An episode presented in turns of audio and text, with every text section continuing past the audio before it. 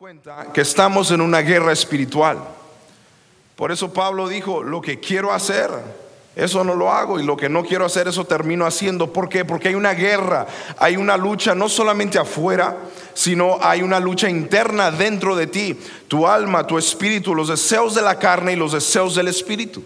Y afuera también existe esta guerra. Satanás y Dios, Dios quiere usarte, Dios quiere recibir la adoración que de parte tuya. Dios quiere recibir de parte de tu vida el culto que se merece. Pero Satanás desvía a la gente, distrae a la gente. Satanás llega para que nosotros nunca logremos alcanzar todo lo que Dios tiene para nosotros, para que nunca lleguemos a ser la iglesia poderosa que Dios, que Jesús dejó establecida. ¿Cuánto dicen amén?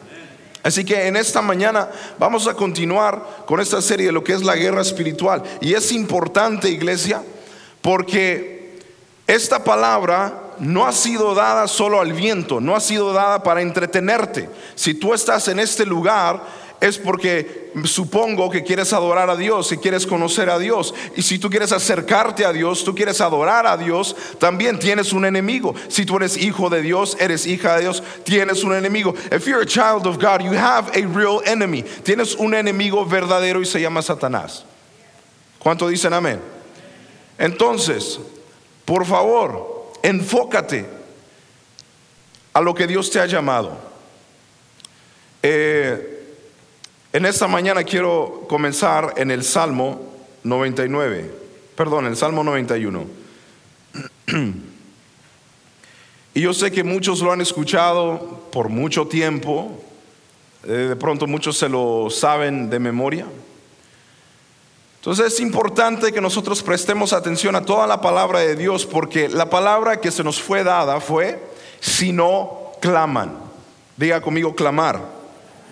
Le voy a explicar por qué el clamar es diferente que la oración. La oración tú puedes estar eh, en voz callada, la oración tú puedes escuchar los cantos, tú puedes orar en tu mente, pero el clamor, el clamor es en voz alta. El clamor es una desesperación. El clamor es una guerra. Por eso estamos así. Y otros muchachos también. Porque todos los días yo, le dije a uno de los hermanos, le dije, a mí se me que el diablo ya está cansado, ya deja de gritarme, por favor, me voy, deja de gritarme. Porque el Señor, nada me va a parar, ni, ni esta voz ronca que traigo, no me va a parar ni el cansancio, no me va a parar nada, porque yo voy a clamar hasta ver la victoria. ¿Cuánto dicen amén? Entonces tú tienes que hacer lo mismo, porque la guerra no es solamente contra nosotros, contra la familia pastoral, no, la guerra es contra ti también. Y hay gente que está siendo devorada por el diablo. Es más, se acostumbraron ya a vivir en derrota. Por eso mientras cantábamos, algo está pasando, los cielos están abriendo y luego dice, ángeles están cantando, los demonios están huyendo y luego dice lo siguiente, no hay enfermedad, no hay cautividad. Ya te acostumbraste tanto a tu enfermedad, ya te acostumbraste tanto a vivir en cautividad, que ahora cuando lo cantas no lo crees. Te quedas callada, te quedas callado. Qué bonito. Wow, qué hermoso. No lo crees. ¿Sabes por qué? Porque estás viviendo en cautividad. Estás viviendo en derrota de parte del enemigo. Por eso ya se te hizo normal que al fin del mes no te alcanza el dinero. Se te hizo normal que tus hijos te desobedezcan. Se te hizo normal vivir y caer vez tras vez en pecado. Pero la voluntad de Dios para tu vida es vivir en victoria. ¿Cuánto dicen amén? Entonces, ¿cómo tú puedes vivir en victoria? ¿Cómo tú puedes derrotar al enemigo clamando, peleando, usando las armas que Dios te ha dado? Hay un par de gente que sí me cree, otra gente es como que, ah, qué bonito, vas a seguir en derrota. Yo vine a predicarle a aquellos que quieren salir de allí y quieren vivir en victoria. ¿Cuántos dicen amén? Entonces la semana pasada el pastor estuvo hablando sobre tres armas poderosas. Número uno, la palabra de Dios. El que sabe usar la palabra de Dios sabe pelear en contra de Satanás. Jesús mismo nos dio un ejemplo en, en el desierto. Y nos damos cuenta que con Satanás no se tienen conversaciones. Porque cuando tú comienzas a conversar con el enemigo, vas a salir perdiendo. Mira a Eva. Llegó Satanás con que Dios te dijo, de este fruto no comas. Y tuvo una conversación Eva con Satanás. ¿Quién ganó? Ah, ganó Satanás. Por eso toda la humanidad cayó, pecaron. Cuando tú entras en conversaciones con Satanás, tú vas a perder. Con Satanás no se conversa, con Satanás se pelea y se resiste, dice la palabra de Dios. Y se pelea como? Con la palabra, con la Biblia. Por eso Jesús le responde, solo adorarás a tu Dios. Convierte estas piedras en, en pan aviéntate de aquí, yo te voy a dar todos estos reinos. Y Jesús le contesta con qué? Con la palabra. Por eso tú necesitas conocer la palabra. Si no, día tras día, semana tras semana, el diablo te va a desayunar, el diablo te va a devorar y nunca vas a poder salir de allí, de esa prisión donde estás. Número dos, el, pastor también habló sobre lo que es la oración. La oración es importante, el clamor es importante. Por eso me dio tanto gusto después de que recibimos esa palabra y llegamos al culto de oración y había mucha gente. Y por eso también estamos peleando con los jóvenes cada viernes a las 7. Estamos aquí guerreando, orando y clamando ante la presencia de Dios. ¿Por qué? Porque la oración del justo puede mucho. Dígalo fuerte. La oración del justo puede mucho.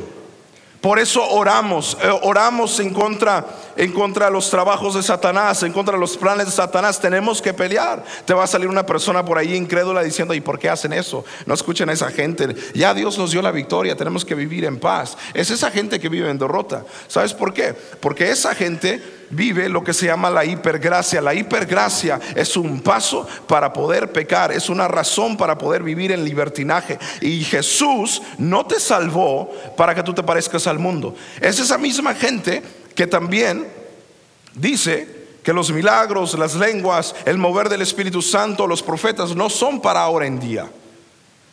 Porque, ah, porque Pablo dijo, y cuando venga lo perfecto, las lenguas se acabarán, las profecías cesarán. Y sí, cierto, sí, cierto. ¿Ha venido lo perfecto, sí o no? No. ¿Vino Jesús? Sí. Jesús ascendió. Después, años más después, Pablo escribió esto. Si no, Pablo hubiera dicho, pero como ya vino lo perfecto, ya todo cesó. Dice, hablando en futuro. Pero cuando venga lo perfecto, entonces las profecías se acabarán, entonces las lenguas se acabarán. ¿Por qué? Porque ha venido lo perfecto. Pero mientras estemos aquí, todo eso sigue vigente. ¿Sabes por qué Satanás no quiere? Y no sé eh, por qué el Señor me está llevando a hablar exactamente de eso. ¿Sabes por qué Satanás no quiere que tú sepas o que tú estés eh, que tú tengas el conocimiento de que tienes el poder y la autoridad y el, poder del Espíritu Santo, porque es de la única manera que va a ser derrotado en tu vida. Amén. Mientras tú vivas con que ya, ya Jesús hizo todo en la cruz, no tengo que hacer yo absolutamente nada, yo puedo vivir en victoria. Satanás te devora y te come. El cristiano tiene que vivir en guerra. El creyente tiene que vivir peleando. Ahora te voy a contestar una pregunta que te estás haciendo en tu corazón. Pero si Dios ya nos dio la victoria, ¿para qué estamos peleando? ¿Verdad que sí? Es lógico. ¿Sabe lo que pasa? Cuando el Señor le dio la tierra prometida a Israel, le dijo, yo te he dado esta tierra, ve y tómala, es tuya. Te he dado la victoria. Es decir, no le pertenece a ellos, te pertenece a ti. Pero la tierra estaba ocupada por quién? Los cananeos, estaba ocupada por los enemigos del pueblo de Israel. Entonces, ¿qué pasó? Solo porque Dios le dijo al pueblo de Israel, esta tierra es tuya, ya te la entregué, no significó que ellos no tenían que ir y pelear. Tuvieron que ir a pelear. ¿Para qué? Para ver la victoria en sus manos ya Dios, ya Jesús te entregó la victoria. Ahora es tiempo de que se realice frente a tus ojos en tus manos. Pero para eso tú tienes que pelear. Y tenemos la garantía de que cuando tú y yo nos ponemos a pelear, viene la victoria. No es que estamos peleando para ver si acaso vencemos, a ver si acaso nosotros logramos ganar. No, comenzamos a pelear sabiendo que vamos a ver la victoria porque la victoria ya fue prometida. ¿Cuánto dicen amén? Amén. Entonces, ahora sí vamos a leer la palabra de Dios. El Salmo 91 lo tiene. Puede decir un fuerte amén, puede ponerse en pie. Dice la palabra de Dios, el que habita al abrigo del Altísimo morará bajo la sombra del Omnipotente. Entonces diré yo a Jehová, esperanza mía y castillo mío, mi Dios en quien confiaré. Él te librará del lazo del cazador, de la peste destructora. Con sus plumas te cubrirá y debajo de sus alas estarás seguro. Tenemos cuna también disponible. Escudo y adarga es tu verdad. No temerás el terror nocturno, ni saeta que vuele de día, ni pestilencia que ande en oscuridad, ni mortandad que en medio del día destruya. Suena un poquito como el COVID, ¿verdad? La gente como que no conocía la palabra y estaba muy atemorizada. Se le olvidó del Salmo 91. El versículo 7. Caerán a tu lado mil y diez mil a tu diestra, mas a ti no llegará. Ciertamente con tus ojos mirarás y verás la recompensa de los impíos, porque has puesto a Jehová, que es mi esperanza, al Altísimo por tu habitación. No te sobrevendrá mal, ni plaga tocará tu morada. Diga un, un amén. Ni plaga tocará tu morada. Pues a sus ángeles mandará acerca de ti, que te guarden en todos tus caminos. En las manos te llevarán para que tu pie no tropiece en piedra. Ahora escucha bien lo que dice el versículo 13. Sobre el león y el áspid pisarás. ¿Qué es áspid? Te preguntas, una serpiente, es una cobra. El áspid pisarás. Hollarás el cachorro de león y al dragón. Por cuanto en mí ha puesto su amor, yo también lo libraré. Le pondré en alto por cuanto ha conocido mi nombre, dice Jehová. Oremos, Padre, te damos gracias por tu fidelidad. Te damos gracias porque tú eres fiel.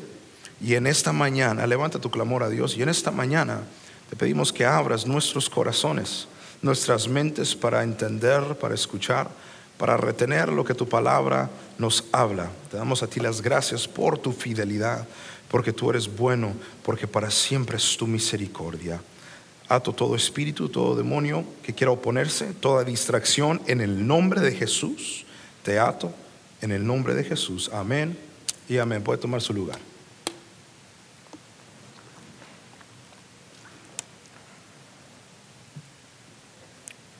Como dije hace unos minutos, estamos nosotros en guerra.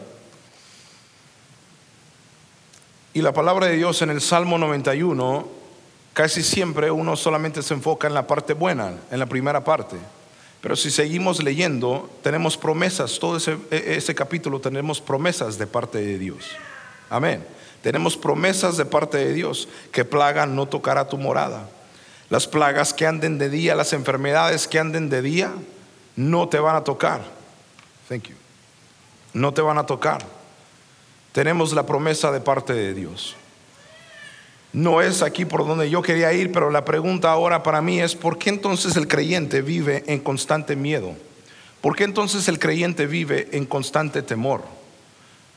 ¿Por qué al hablar de lo que es la guerra espiritual, por qué al hablar sobre tu enemigo que es real, por qué el creyente vive en miedo? ¿Por qué vive en temor? El miércoles nosotros hablábamos sobre eh, la, segunda parte de lo que es la guerra espiritual. Y en primera de Juan, Juan dice, os escribo a vosotros padres porque habéis conocido al que ha sido desde el principio. Luego sigue diciendo, os escribo a vosotros jóvenes porque habéis vencido al maligno. Los jóvenes a veces no tienen el tiempo o digamos la madurez para pensar en lo que implica todo lo que es la guerra espiritual, todo lo que es pelear en contra del enemigo. Pero lo que sí tienen los jóvenes es que se atreven, son muy atrevidos. Lo que sí tiene la juventud es que se arriesga, toman riesgos.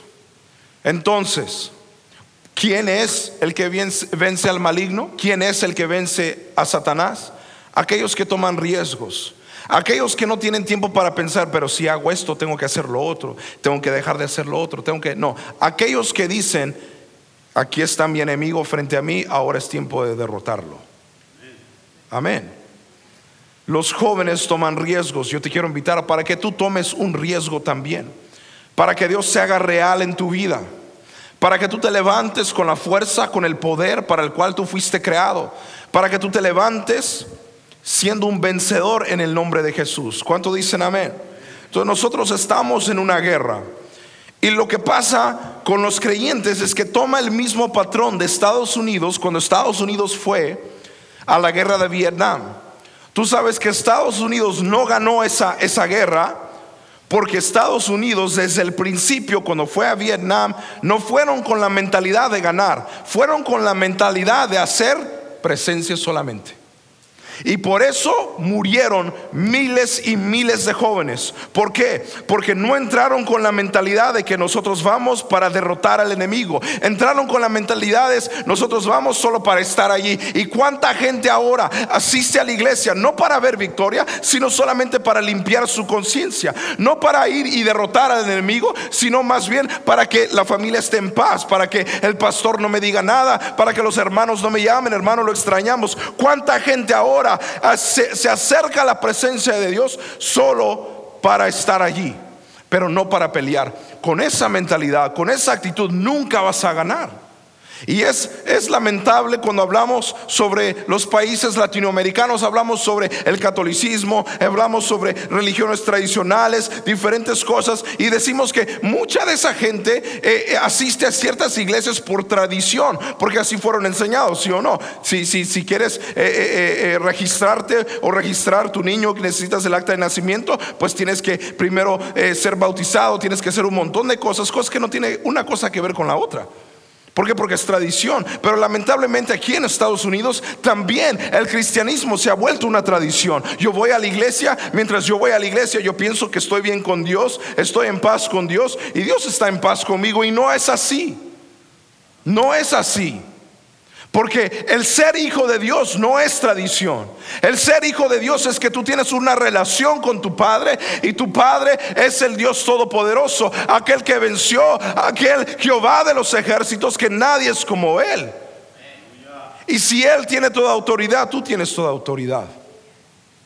Y Estados Unidos entonces por eso perdió esa, esa guerra. ¿Por qué? Porque fue con la, con la actitud de que solo vamos para que no digan nada. Solo vamos para que, pues, estar aquí y conocer nuevos horizontes. Y por eso perdió. Y murieron muchos jóvenes, miles de jóvenes. Dice la palabra de Dios en Efesios en el capítulo 6 y versículo 11 dice, vestíos de toda la armadura de Dios, para que para que podáis estar firmes contra las acechanzas del diablo, es decir, para que tú puedas pararte firme contra los ataques del diablo. Estamos en una guerra y es real. Y la misma palabra de Dios me dice, vístete de toda la armadura de Dios. Porque si no te vistes de la armadura de Dios, tú no vas a poder pararte firme. Ahora te preguntas por qué no has podido estar firme tanto tiempo, porque no te has vestido con la armadura de Dios. Ahora te preguntas y como que te estás dando cuenta, con razón, yo no puedo serle fiel a Dios. Me acerco a la iglesia algún tiempo, me acerco eh, eh, eh, a, a la presencia de Dios algún tiempo, pero siempre pasa lo mismo, siempre es el mismo patrón, es la misma rutina. ¿Sabes por qué? Porque no te has vestido de la armadura de Dios. Y si tú te vas a parar firme en esta guerra, tienes que vestirte de la armadura de Dios. Ahora bien, debemos entender una cosa y te lo voy a repetir, es que el diablo ya fue derrotado, ya fue vencido. No hay nada por qué temer, no hay nada por qué eh, eh, atemorizarse, no tienes que tener miedo, ahora tienes que pelear, pero el pelear se requiere esfuerzo. Quiero decirte lo que dice Colosenses en el capítulo 2 y el versículo 15 dice, y despojando los principados y a las potestades, los exhibió públicamente, triunfando sobre ellos. ¿Dónde?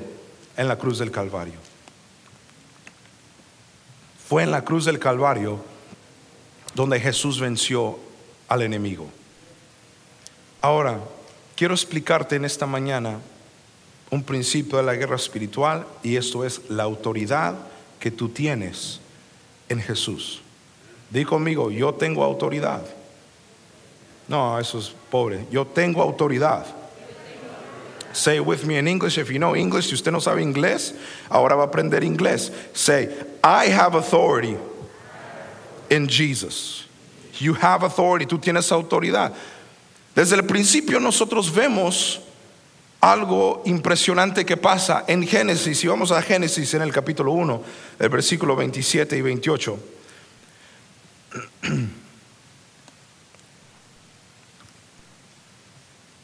Dice la palabra de Dios, y creó Dios al hombre a su imagen. A imagen de Dios lo creó. Varón y hembra los creó. El versículo 28 dice, y los bendijo Dios y les dijo, frutificad y multiplicaos. Llenad, muchas gracias. Me siento ya muy así como especial con esto. Qué bendición. Llenad la tierra y sojuzgadla. Señoread en los peces del mar, en las aves de los cielos y en todas las bestias que se mueven sobre la tierra. Ahí encontramos un principio, algo muy importante, y se lo voy a explicar. Dice la palabra de Dios, y los bendijo Dios y les dijo, después de que Dios creó al hombre, después de que Dios hizo todo lo que hizo y creó al hombre, dice la palabra de Dios, les dio instrucción. Porque todo lo que Dios hace viene con instrucción. Si Dios te ha dado algo, Dios te ha dado hijos, Dios te dio una casa, Dios te dio un carro, viene con instrucción. Es decir, viene con propósito. Lo vemos en la vida de Sansón también viene con instrucciones. Navaja no pasará por su cabello. Vemos con Jesús también. Eh, le pondrás por, nombre Emanuel. Todo viene con instrucción. Cuando es de parte de Dios, viene con instrucciones específicas. Y cuando tú sigues esas instrucciones específicas, vas a ver la gloria de Dios. Y es con un propósito. Dice la palabra de Dios, las instrucciones que le dio a Adán, dice, fructificad y multiplicaos. El latino es buenísimo para eso, ¿verdad? Eh, usted tiene hijos y luego de repente, ya no vamos a tener, y de repente le salen como gemelos por ahí y usted dice, wow, gloria a Dios. Y la iglesia empieza a crecer, no por almas nuevas, sino por las almitas nuevas que usted mismo está creando. Gloria a Dios, ¿verdad? Los latinos son así. Así que si solamente tienes uno o dos hijos, este, apresúrate por favor para que este, puedas hacerle honor a la cultura latina, ¿verdad? De cuatro para arriba, amén. Entonces la instrucción que le dio, fructificad y multiplicaos, llenad la tierra y sojuzgadla. Y es ahí donde me quiero enfocar. Dice, llenad la tierra y sojuzgadla. Esa palabra sojuzgad significa dominar, significa reinar. Es decir, lo que Dios le está diciendo al hombre, le está diciendo, multiplíquense, llenen la tierra y ahora ustedes reinen, dominen la tierra. Es decir, le dio toda autoridad a Adán en ese momento. En ese momento que fue creado, fue creado el hombre con propósito y fue creado también, número dos, con autoridad de parte de Dios. Ahora, cuando Dios le da la autoridad a Adán, dice la palabra de Dios también algo muy especial sobre quién es el hombre para Dios. Porque cuando Dios creó al hombre, es decir, creó al ser humano, no solamente lo creó por hacerlo y le dio la autoridad, no, sino que Dios vio en Adán algo tan hermoso, algo tan poderoso. Dice el Salmo capítulo 8, versículo 4 al 5, dice, digo, ¿qué es el hombre para que tengas memoria de él y el Hijo del hombre para que lo visites? Y entonces dice, le has hecho poco menor que los ángeles y lo coronaste de gloria y de honra. Ese es quien eres tú para Dios. Te coronó, te coronó con honra, te coronó con gloria. Dios no hizo a Adán solamente porque sí. Dios hizo a Adán con un propósito. Y entonces cuando Dios lo crea, cuando Dios lo hace a su imagen y su semejanza, ahora Dios también le da autoridad. Es decir, Dios no hizo a Adán su supervisor aquí en la tierra, no, le dio toda la autoridad a Adán. No fue que, mira, tú te encargas acá y yo te voy a dar poquita autoridad, no, le dio toda la autoridad a Adán. No fue supervisor, sino que la autoridad de Dios en ese momento fue delegada hacia el hombre, a Adán. ¿Me está siguiendo? Amén. Uno que otro perfecto. Me dirijo con ustedes. Entonces, ¿qué es lo que pasa? Vemos eh, en el Génesis algo muy interesante que cuando aparece Satanás, Satanás aparece para hacer conversación con Eva, ¿sí o no? Entonces le dice, con que Dios os dijo que no coman de este árbol, que no coman de este fruto. Lo que pasa es que Él no quiere que ustedes sean como Él. Y entonces ahí sucede una conversación, una interacción de palabras. Y lo que pasa es que cuando tú comienzas a, querer justificar y querer conversar con Satanás, aún en tus hábitos, bueno, pues es que si me tomo una cerveza no es malo, porque la Biblia dice que no nos emborrachemos. Eh, bueno, entonces no me estoy emborrachando, pero sí estoy tomando. Empiezas tú a conversar con Satanás y allí comienza tu derrota. Allí comienza tu derrota. ¿Cuántas veces tienes que robar para que te llamen ladrón? ¿Cuántas veces tienes que tomar para que seas un borracho? Dime la historia qué es algo bueno, el beneficio del alcohol, de la cerveza, que ha traído a la humanidad. Ahora dime cuáles son los números y las estadísticas de las muertes de jóvenes, de gente aún joven. Nunca llegó a retirarse, nunca llegó a ver a, sus, nietos, sus hijos. ¿Por qué? Por causa del alcohol. ¿Tú crees que ese fue el plan de Dios? No, pero es que Jesús eh, eh, hizo el agua en vino, hermano. Usted, usted estaba allí. Usted sabe qué vino era. Usted no es judío. Usted es latino, usted es mexicano, salvadoreño, guatemalteco.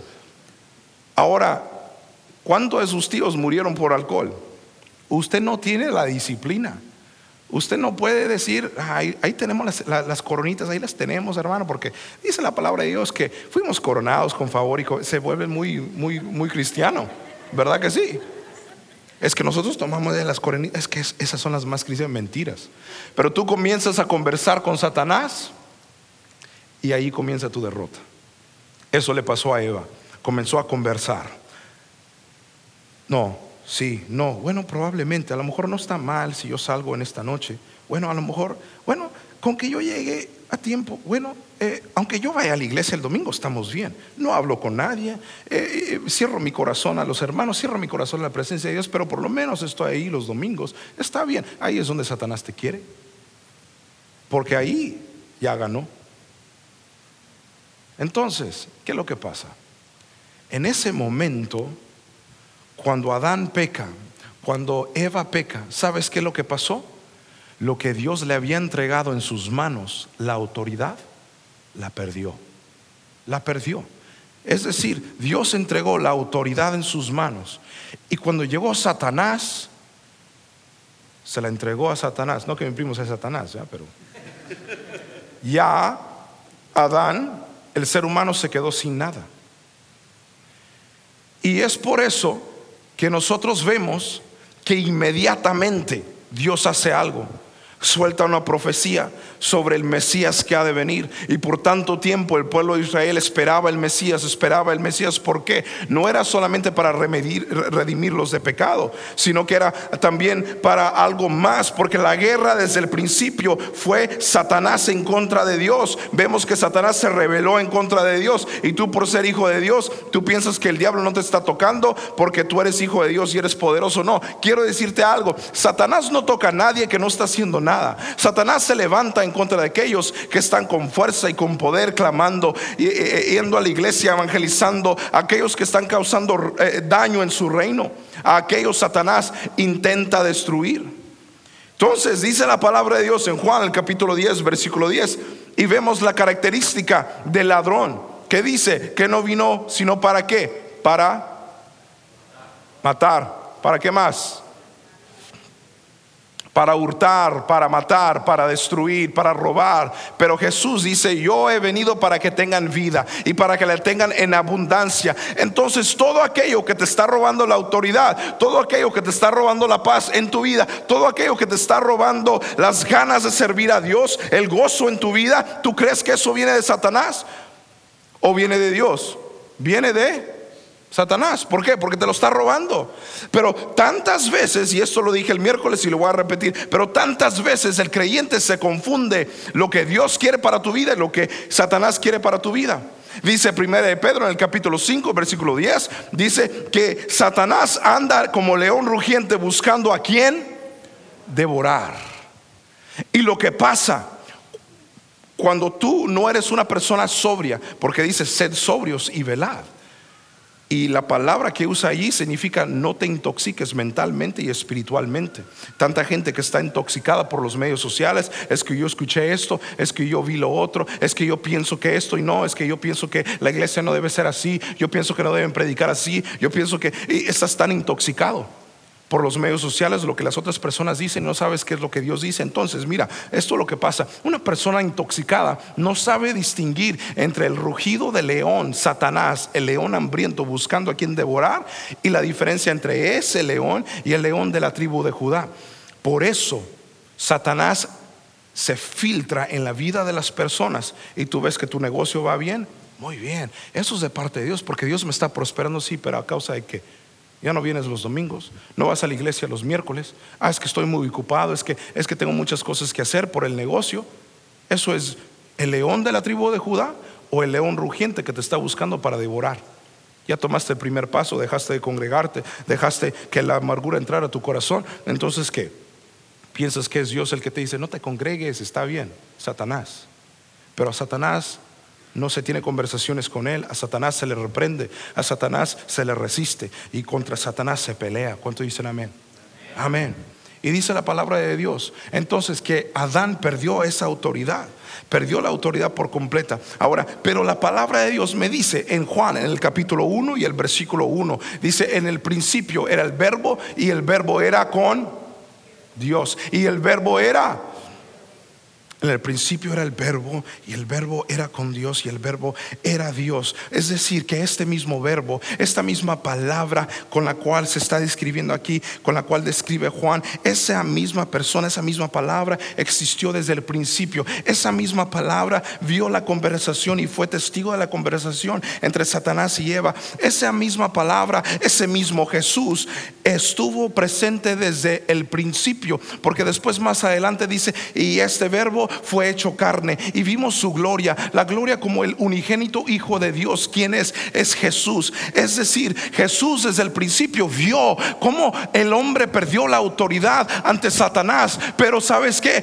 cuando Jesús viene a morar entre los hombres, a ser como tú, a ser como yo, y también limitarse a su cuerpo humano, nunca dejó de ser Dios, fue 100% hombre, pero también fue 100% Dios. Y dice la palabra de Dios que fue entregado porque él vino a los suyos y los suyos no le recibieron y fue entregado en la cruz. Y ahí en esa cruz Él murió. Pero sabes que en ese momento Satanás pensaba, ya gané porque le robé la autoridad al hombre y ahora destruí al unigénito Hijo de Dios. Pero sabes que dice la palabra que al tercer día se empezó a mover, empezó a estremecerse aquella piedra y salió una luz brillante y nuestro Jesús resucitó. Y en ese momento, cuando Jesús resucitó, dice la palabra de Dios que él caminó, tenía sus huellas en sus manos y me puedo imaginar a Jesús resucitado, Jesús resucitado con poder, con las llaves que arrebató del infierno y en ese momento, en esos tres días, Jesús recuperó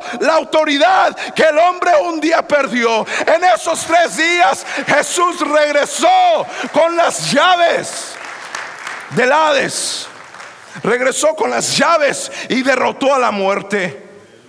Es decir, la autoridad ahora fue entregada a Jesús. La autoridad ahora la tiene el Señor. La autoridad es de nuestro Dios. Y dice la palabra de Dios en Lucas en el capítulo 10, Jesús hablando, te dice a ti y me dice a mí. Y eso es importante que tú lo sepas. Lucas capítulo 10, versículo 19 dice, he aquí, os doy potestad de hollar serpientes y escorpiones y sobre toda fuerza del enemigo y nada, di conmigo, nada. Nada, nada os hará daño. Puedes darle un fuerte aplauso a nuestro Dios, porque Él recuperó esa autoridad.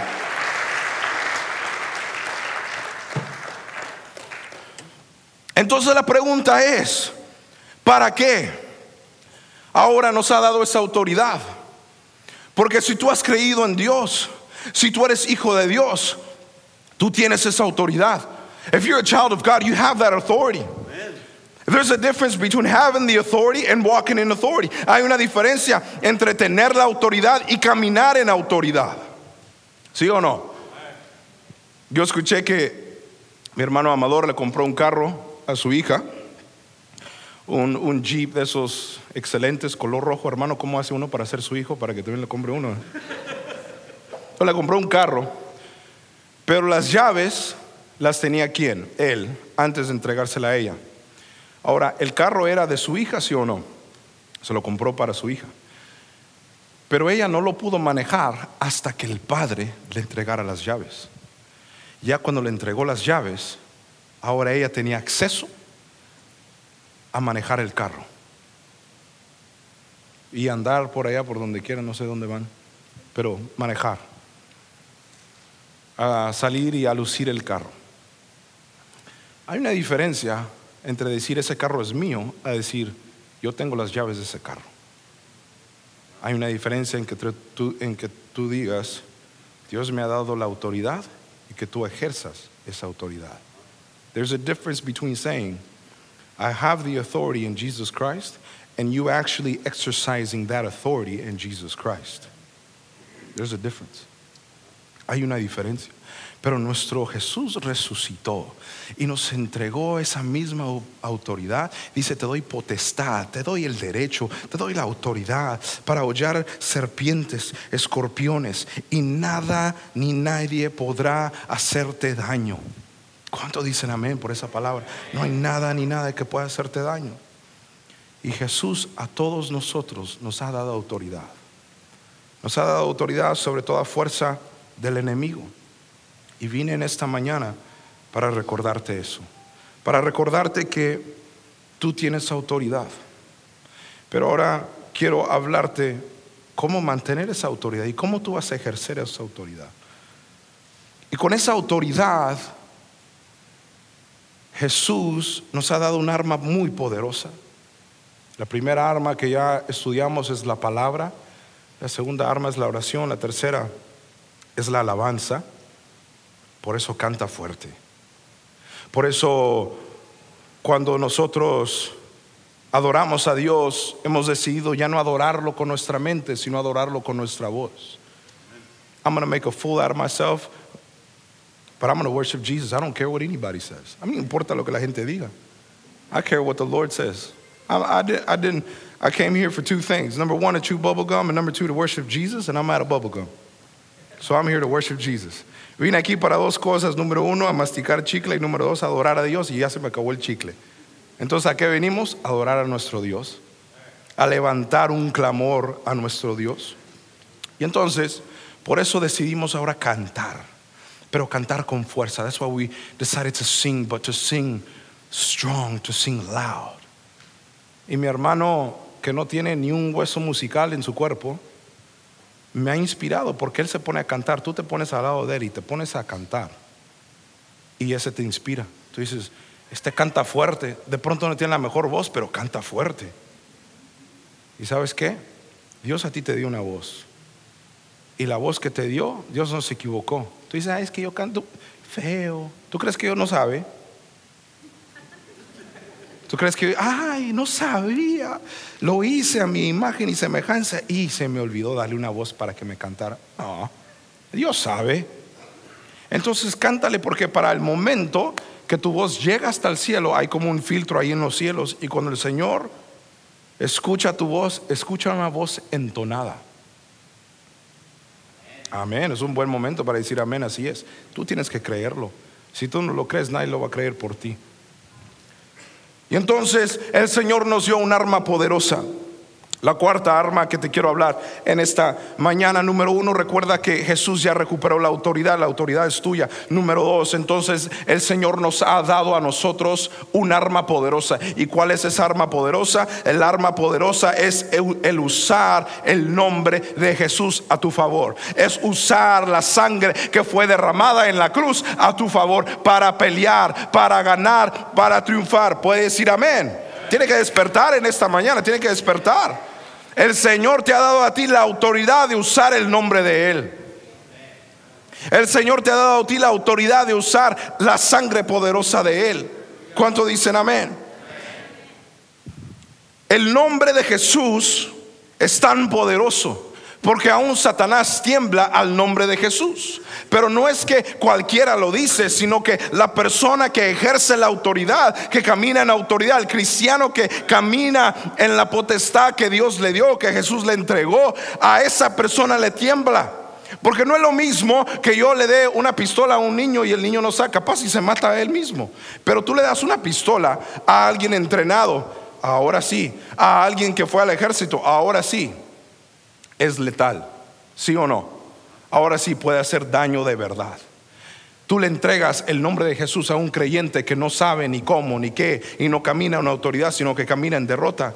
¿Tú crees que el diablo tiene, te tiene miedo? No pero tú caminas en autoridad, tú caminas en santidad, porque quiero decirte una cosa, si tú quieres mantener la autoridad que Jesús ya te entregó, ahora es necesario que camines en santidad, porque entre más tú caminas en santidad, entre más tú te apartas de lo que es los placeres de este mundo, entre más tú caminas bien delante de Dios, más tú puedes ejercer esa autoridad.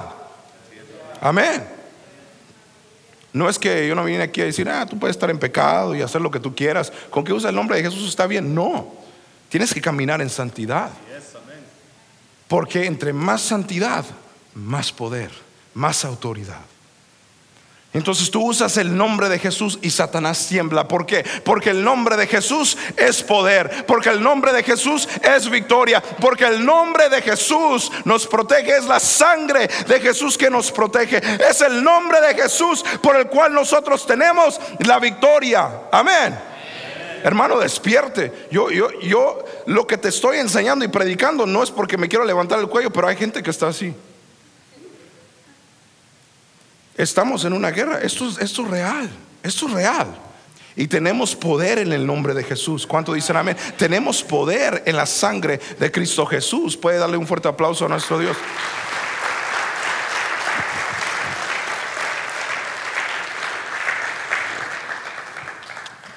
Quiero ir terminando por acá. No es suficiente con solamente decir soy cristiano y ya. En Brasil hace algunos años había un, eh, una persona famosa, un actor, y este actor se metió con lo que eran brujos y brujas. Después de algún tiempo se volvió loco. Este hombre iba por los cementerios, iba por los cementerios y cavaba los, uh, los, los, eh, allí los, eh, ¿cómo se llaman? Los sepulcros, the tombs. Cavaba los sepulcros. Y lo que este hombre hacía era algo tan terrible, estaba endemoniado completamente y este hombre iba y cavaba los sepulcros y comía sangre humana. Y Satanás se le aparecía y le decía, come de este, de este puedes comer. Y él iba en las noches cuando no había nadie y comía carne humana y durante el día él caminaba como si nada y nadie conocía, nadie sabía más que él en esas noches se iba a los cementerios. Y después de algunos años, eh, eh, él cuenta la historia, escribió un libro sobre esto, pero después de algunos años, él se acerca a una tumba. Y cuando se acerca a una tumba y está por excavar, excavar y empezar a comer, se le acerca, llega, se le aparece Satanás y dice la palabra, eh, eh, dice la palabra de que, él usa en, su libro, dice que se le apareció como humo y de repente llegó y se le acercó y le dice, no, a esa persona no la toques. Dice, pero ¿por qué? Es una persona muerta, nunca en la vida me habías dicho que no tocara a alguien. Agarra a quien tú quieras, pero a esta persona no. ¿Pero por qué? Dice es que es que, es que esa persona no es mía. Eh, pero los muertos son tuyos. Tú me has dicho todos estos años que los muertos son tuyos. No, esta persona no es mía. Entonces, si no es tuya, ¿de quién es? Es de, de es del, del hombre de blanco. ¿Y quién es el hombre de blanco? ¿Por qué haces tantas preguntas? Ve y busca a alguien más, pero esta persona no la toques. Y cuando se fue Satanás, pasó algún tiempo y él se quedó con eso en su corazón. Pero después se dio cuenta cuando él entró a una iglesia que aún Jesús en la vida te protege y aún nuestro Dios después de la vida te sigue protegiendo. Nada ni nadie puede tocarte, nada ni nadie podrá hacerte frente cuando tú le entregas tu corazón a Dios, cuando tú le entregas todo a Dios. Él te defiende. Y el mismo Satanás no quiere ni pronunciar el nombre de Jesús porque el nombre de Jesús es poder. El nombre de Jesús es victoria. Amén. El nombre de Jesús es glorioso, es sobre todos los nombres. El nombre de Jesús no existe otro nombre por el cual tú y yo podamos ser salvos. Solamente el nombre poderoso de nuestro Dios. ¿Cuánto dicen amén? Amén. Y tú tienes esa autoridad, tú tienes esa herramienta de usar el poderoso nombre de Jesús. Y, sabes cómo debe ser ahora la vida del creyente. La vida del creyente está descrita en Marcos capítulo 16. Y esas señales seguirán a los que creen. Tú has creído, yo he creído. Ahora dice Jesús, en mi nombre echarán fuera demonios. En mi nombre pondrán sus manos sobre los enfermos y sanarán. No hay por qué temer, no hay por qué atemorizarse. La palabra de Dios dice que Dios no nos ha dado un espíritu de cobardía, nos ha dado un espíritu de poder, un espíritu de autoridad. Si tú lo puedes creer, dale un fuerte aplauso a nuestro Dios.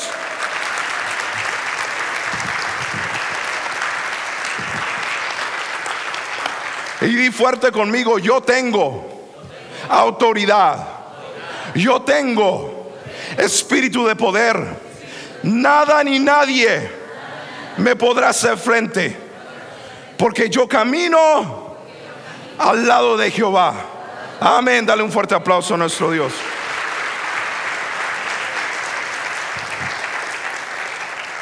Quiero ir terminando aquí, ya la segunda vez, ya la tercera la vencida. La pregunta, la última pregunta es, ¿cómo se ejerce pues esta autoridad? Hemos escuchado que tenemos autoridad, hemos escuchado que tenemos poder en el nombre de Jesús para pelear, para guerrear. Entonces la pregunta es, ¿cómo ejercemos esta autoridad? ¿Cómo la ejercemos? Si vamos a Marcos en el capítulo 4, versículo 35. Marcos capítulo 4, versículo 35. Cuando lo tenga puede decir un fuerte amén. Gloria a Dios.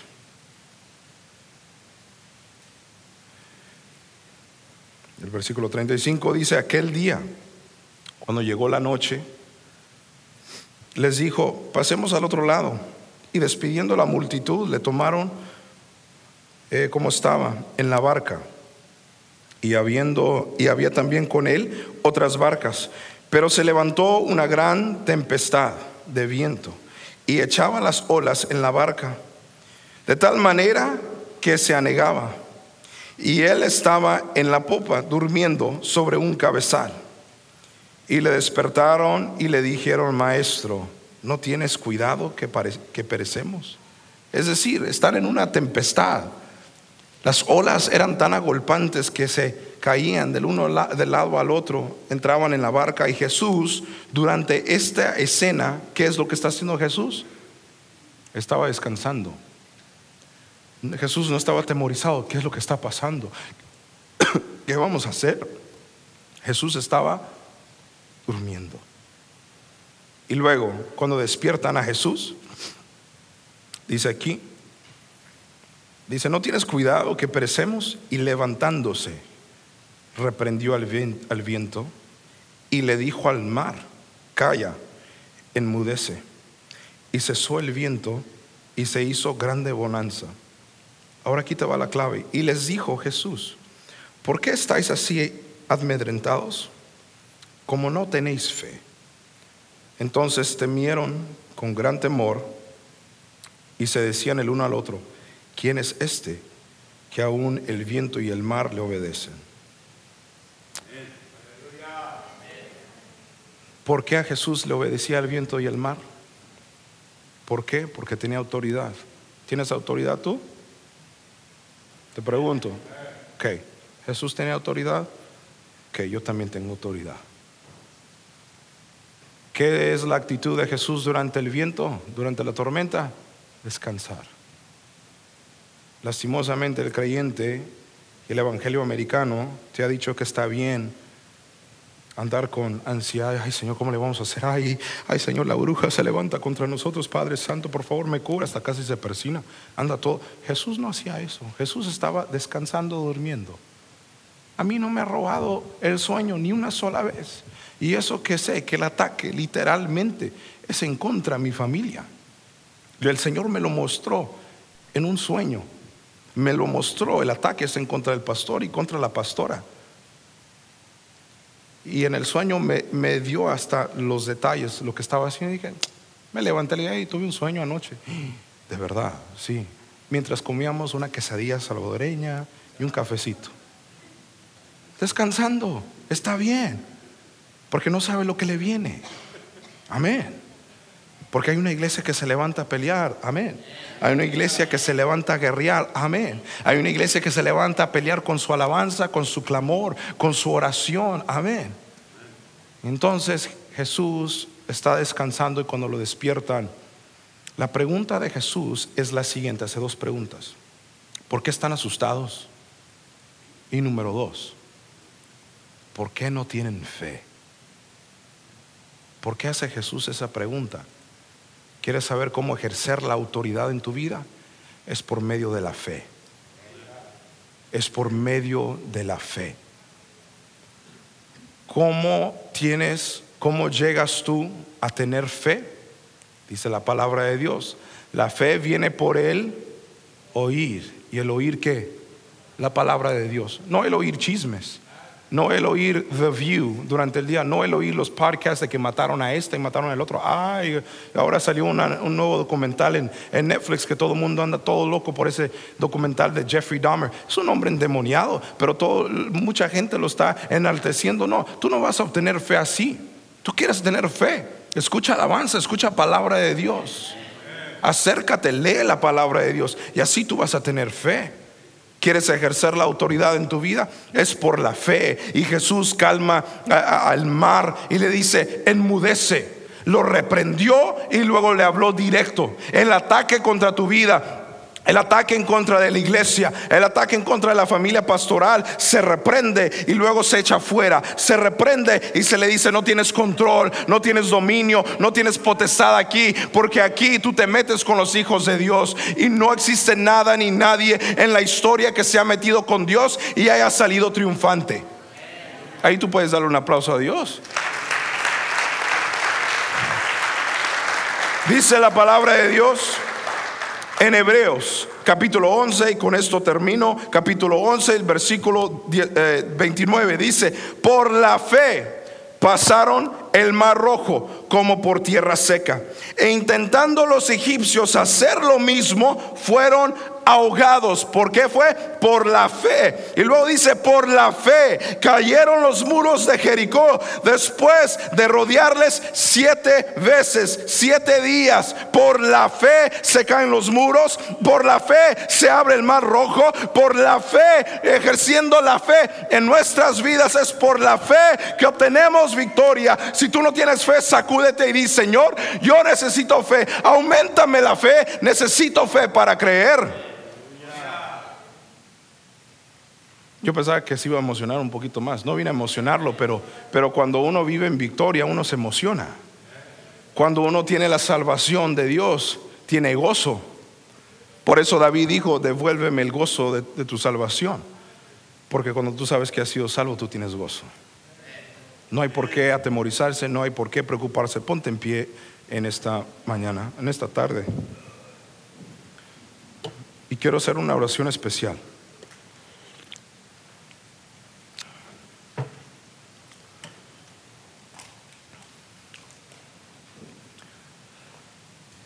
Hay gente aquí, lastimosamente, que sí va a permitir que el Espíritu Santo obre en sus vidas.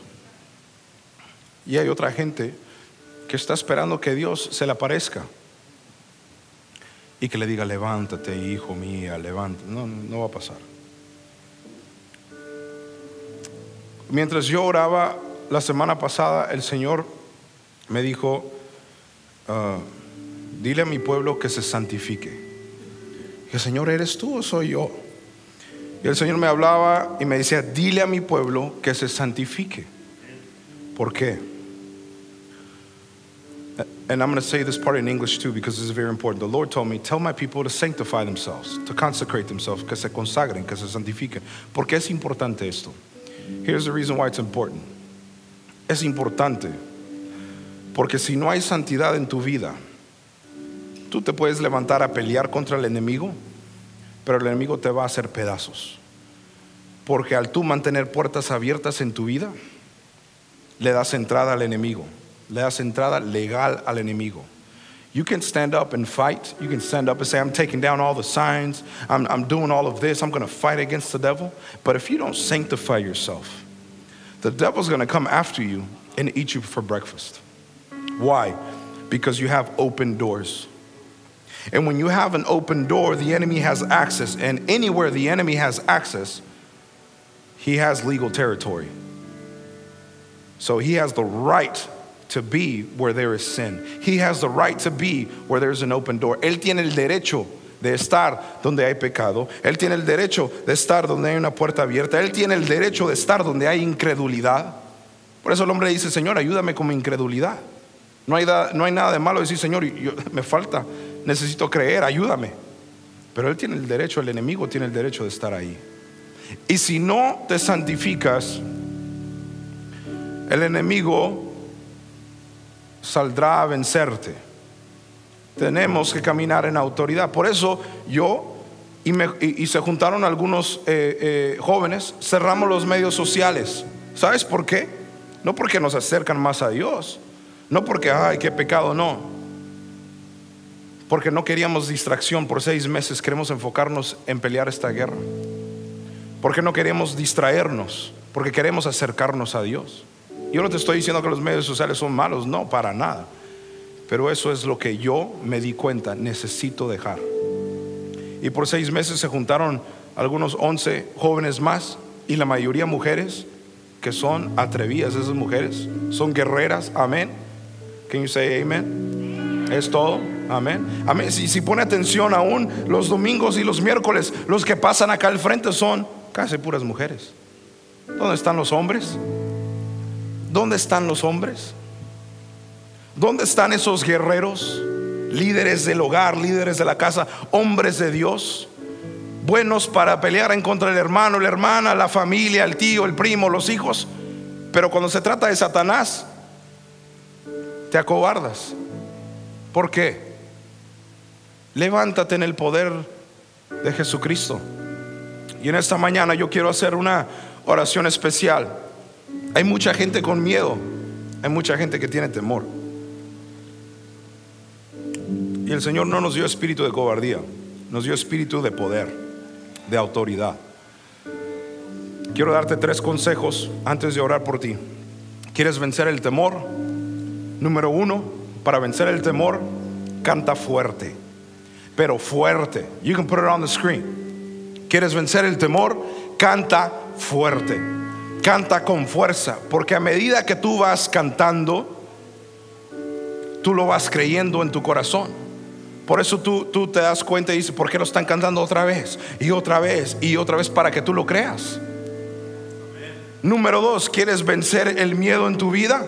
Número dos, ora oraciones fuertes. ¿Sabes por qué? Porque te vas a dar cuenta cuando tú oras fuerte que la voz que Dios te dio a ti es esa voz que hace temblar al enemigo. El enemigo limita a los creyentes con ese falso miedo, porque no es miedo en realidad. Pero cuando tú empiezas a orar fuerte, tú vas a empezar a ver que tú cobras fuerzas, que el ánimo se te levanta, la fe se te levanta y te empiezas a sentir como que eh, I can do this. Yo sí puedo. You start to pray hard, you start to pray loud, you start to feel inside, I, can do this. I can do this. Life isn't that tough. I got this. I got this, Lord. Y tú empiezas a cobrar fuerzas. Y número tres, para vencer el miedo, enójate con el diablo. Get mad at the devil. Number three, get mad at the devil. Enójate con el diablo. Ahora, en la mañana se ha mejorado mucho mi, garganta, pero cuando comencé, eh, hicimos la oración y luego me bajé y empecé a cantar y no podía cantar y me enojé. No me enojé conmigo, con mi garganta, me enojé con el diablo. Dije, no, yo predico en esta mañana porque predico. Y la voz no se me va a apagar, pero yo voy a predicar porque estás derrotado en el nombre de Jesús. Enójate. Usted se transforma, sí o no, cuando se enoja con, con su esposa, con su esposo, con sus hijos, sí o no se enoja y se transforma. Amén. Tenemos unas personas honestas por acá, cristianas, que se iban para el cielo. Ahora, ¿qué tal si ese enojo, en vez de enojarte con la gente que está aquí alrededor, enójate con Satanás? Porque nuestra guerra no es contra carne ni sangre, sino contra principados y potestades. Yo quiero invitarte que pases al altar si tú tienes, sientes ese miedo. Primero es para aquellas personas. No hay nada de malo. No vamos a decir, ah, para de miedosos, no. ¿Sabes qué es lo que pasa? Esto es lo que pasa. Cuando tú pasas y tú eres sincero y tú dices, yo tengo miedo, a mí me da temor, y tú tomas ese paso de fe, ¿Sabes quién más está viendo? Los demonios. Y los demonios corren a Satanás y dice, ¿te acuerdas esas personas en Filadelfia que tenían miedo? Ah, pues en esta mañana están orando por ellos y están quitándonos todo el poder, están quitándonos toda autoridad y ellos ahora se van a levantar. Y entonces esta guerra no la podemos ganar porque vamos a perder en contra de esos de Filadelfia porque ellos creen en un Dios todopoderoso. Entonces quiero hacerte la invitación primero para aquellas personas. First of all, for those people who feel fear. Cierra tus ojos, así se animan. Tanto miedo, ¿eh? Cierra tus ojos. Si tú sientes miedo, puedes pasar y vamos a orar por ti. Vamos a orar por ti.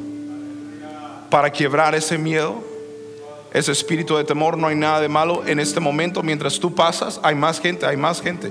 Mientras tú pasas, comienza a decirle, Señor, quiebra el miedo, quebranta el miedo en mi vida, rompe con el miedo en el nombre de Jesús. Break off every chain of fear, every chain of doubt. In Jesus' name, pasa, pasa, pasa, está bien, pasa. Primero, vamos a orar por aquellos que tienen temor en el nombre de Jesús.